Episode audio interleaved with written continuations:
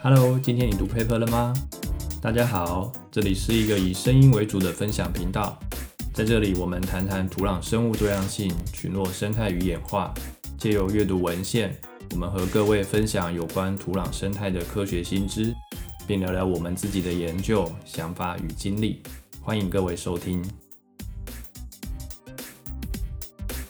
首先，非常感谢大家的收听。我们的节目自一月初开播以来，在今天的播放次数来到了两千次。那我们今天的节目跟以往不一样，我们采用的是直播的方式来跟各位介绍最近的最新的相关文章。我们之前是用一种 Google Scholar 快讯的方式来介绍，那我们之后打算调整成为一个叫做 Journal Surfing 的方式。什么是 Journal Surfing 呢 General surfing 顾名思义，就像 Internet surfing 一样，或是 Couch surfing 一样，指的就是冲浪或浏览。那我们做研究的过程中，常常需要看很多的文章。那这些文章是来自四面八方，但是有一些特别的期刊是啊，作为科学家会特别去注意的。我记得我在念博士的时候，博士班的老师他有订阅一些纸本的期刊。每次在 meeting 的时候，他就会跟我们介绍一两篇这些书本中的一些有趣的摘要。那我们或许可以改成这个方式，那对我们自己的研究来讲也会有所帮助。那目前选择的期刊大概有二十本。第一个期刊《Method in Ecology and Evolution》，这是一个如果你如果做生态跟演化，可能会去关注或去阅读的一个期刊。那这个期刊它每个月会告诉我们有哪些最新的方法提出来，那很多是统计的方法，有一些是野外采样的方法。那另外 Art Function、Art Page 也会常常发表在这期刊上面。再来是 Ecography，还有 Journal of Biogeography 以及 Global Ecology and Biogeography 跟生物地理有关的期刊。那生物地理它着重在的是讨论，或是它去进行一些格局的描绘。那我们看到的这个现象称作是格局。那造成这样子的现象，形成这样子格局的原因有很多。那是什么原因造成不同的分布格局呢？这里我觉得比较有趣的是，我在阅读 ecography 的文章跟阅读 journal of geography 的文章中，我发现有一些的差异。就是这两个期刊我都很喜欢。但是他们读起来让人的感觉不一样。比如说，在 Ecography 的期刊里面，大部分的文章，它除了在描述物种的分布格局之外，它还会提出一个新的方法，或者是他去用一个别人使用过的方法。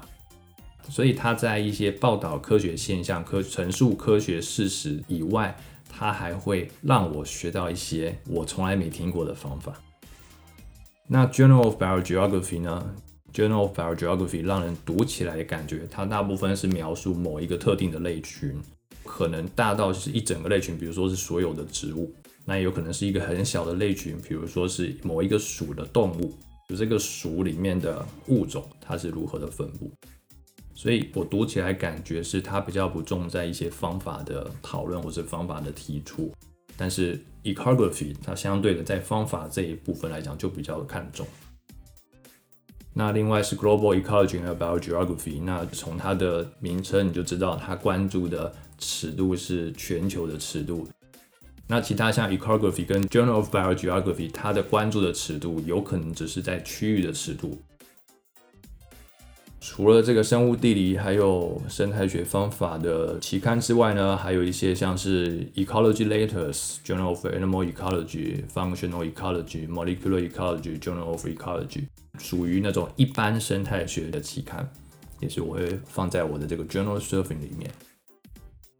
那再来是像是 Evolution、Ecology and Evolution、or Ecologia、or Ecos Ecology、Nature Ecology and Evolution。那其中 evolution 这个文章为什么我把它放在这里呢？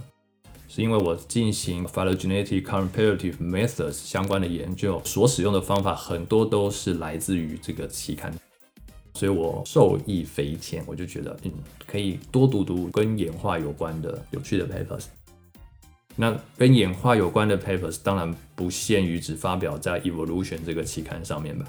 还有其他的，比如说是 Journal of Evolutionary Biology 这些，但是。如果这些都要涵盖在我们的 journal surfing 里面的话，那会变成是太多东西要要去读要去看。那所以我就先从 evolution 开始，着重在 phylogenetic comparative method 这个方法来研究性状演化。那其他像是呃 oecology 啊 oecos ecology，我会特别的去找跟土壤生态有关的研究。再来是 biological reviews，像这样子的一个 review 的文章，你如果读了，你就会获得某一个专业方面关键的知识，很快的你就会对这个领域有所领会。好，然后再来以下几个期刊、几个杂志，就是跟土壤生态有关的，比如说 soil biology and biochemistry，做土壤生态的人会很想把他们的研究发表在这个期刊上面。那这个期刊从我在念硕士的时候。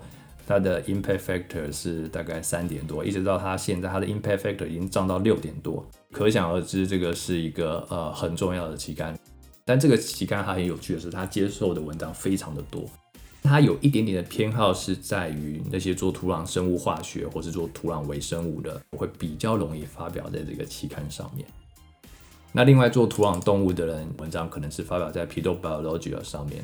虽然它的影响因子没有比前面这个 soil biology 和 biochemistry 来的高，但是我觉得它上面也有很多重要或者是一些很基础研究的文章。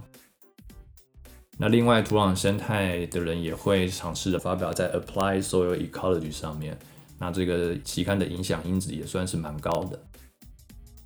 最后我特别想要推荐的是 Soil Organism 这个期刊。这个期刊是由博物馆发行的，就是在德国这边的 z e n k e n b e r g 博物馆自然史博物馆自己发行的一个期刊。那虽然它最近这几年才被放到了 SCI 里面，但是它的历史很悠久。这个期刊最近这几年所有的文章都做了 Open Access，我自己是蛮看好它，也蛮喜欢这个杂志。我们的 Journal Surfing 首先仍然是维持跟之前一样的 Community Phylogenetics 群落系统发育这个主题，还有一些跟土壤动物以及微生物的群落构建过程、群落构建机制有关的文章。对于土壤动物而言，如何选择性状，或者是有哪些性状是可以反映它们的群落构建过程，这个是我们一直很好奇的。我也会特别针对一些性状方法的文章，以及这些性状演化的文章做介绍。那第三个跟土壤生态有关的一个特别的关键词，就是跟食性有关的议题，我也会特别挑出来介绍。那我想还有就是在 Journal Surfing 这个系列的节目中，我们也会跟各位介绍我们自己的发表的文章，或者是其他同事们，就是跟我有合作的同事他们的文章。好，以上就是这些 journal surfing 选择期刊的一些原则或者是理由。这边就是陆陆续续大概有二十个不同的期刊，我们在每个月会阅读这些期刊中的文章，然后从标题做第一步的筛选，然后之后再去阅读里面的摘要，再来进行第二步的筛选。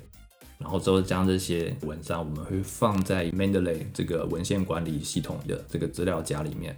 我们在里面有一个 group，我跟几个同事，我们会把这些文章放在 group 里面，让彼此可以分享。